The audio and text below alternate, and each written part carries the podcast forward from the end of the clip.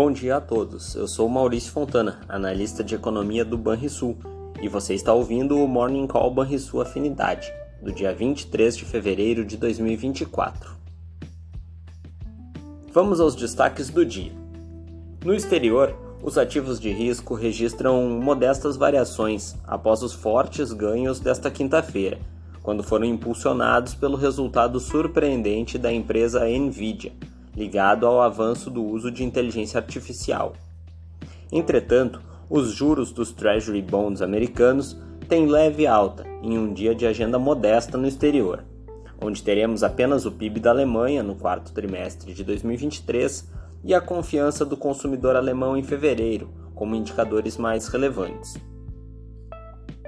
Já no Brasil, sem divulgações de maior importância na agenda, os ativos de risco devem refletir o tom dos mercados globais. No mercado, no início desta manhã até o momento, as bolsas internacionais operam sem direção definida, diante da agenda fraca de indicadores. O principal índice da bolsa alemã e o índice futuro do SP 500 nos Estados Unidos registram quase estabilidade até o momento.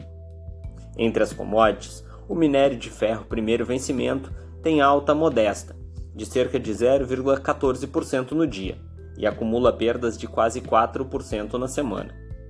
Já o barril de petróleo tipo Brent aponta queda mais intensa, de 0,79%, cotado pouco abaixo de 83 dólares.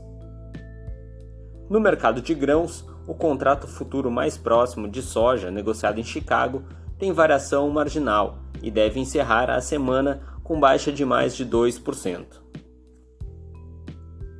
Entre os dados mais recentes de economia, viu-se agora cedo que o IPCS subiu 0,60% na terceira quadricemana de fevereiro, muito próximo do registrado na mesma semana de janeiro, mas em leve moderação ao longo do mês.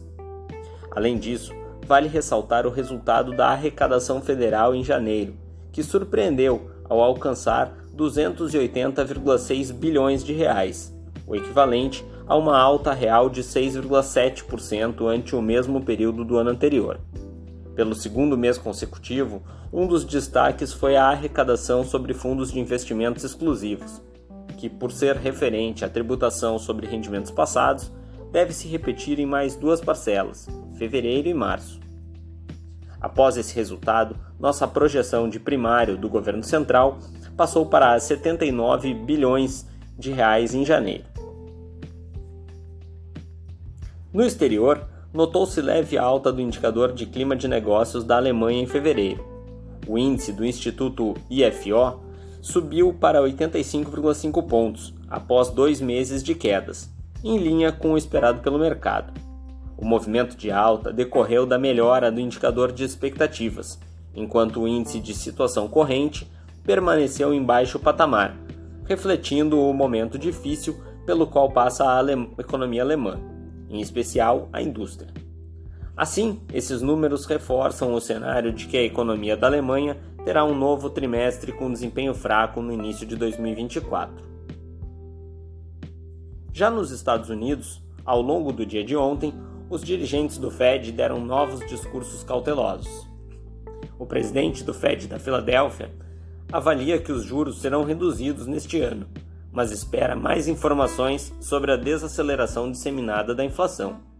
Para ele, um corte prematuro pode colocar em risco os avanços obtidos até aqui na estabilidade de preços. Ele não espera que a flexibilização se inicie pelo menos até maio. Já o vice-presidente do Fed alertou para os riscos de se reduzir rapidamente os juros em resposta à continuidade da desaceleração da inflação. Para ele, existe o risco de interrupção ou reversão do movimento de desaceleração da alta de preços. Por fim, a diretora do board do Fed também espera que os juros sejam reduzidos neste ano, mas que deseja ter uma confiança maior sobre a convergência da inflação à meta antes de iniciar a flexibilização da política monetária. Você ouviu o Morning Call Banrisul Afinidade, com as informações mais relevantes sobre economia e investimentos no início do seu dia. Bons investimentos a todos!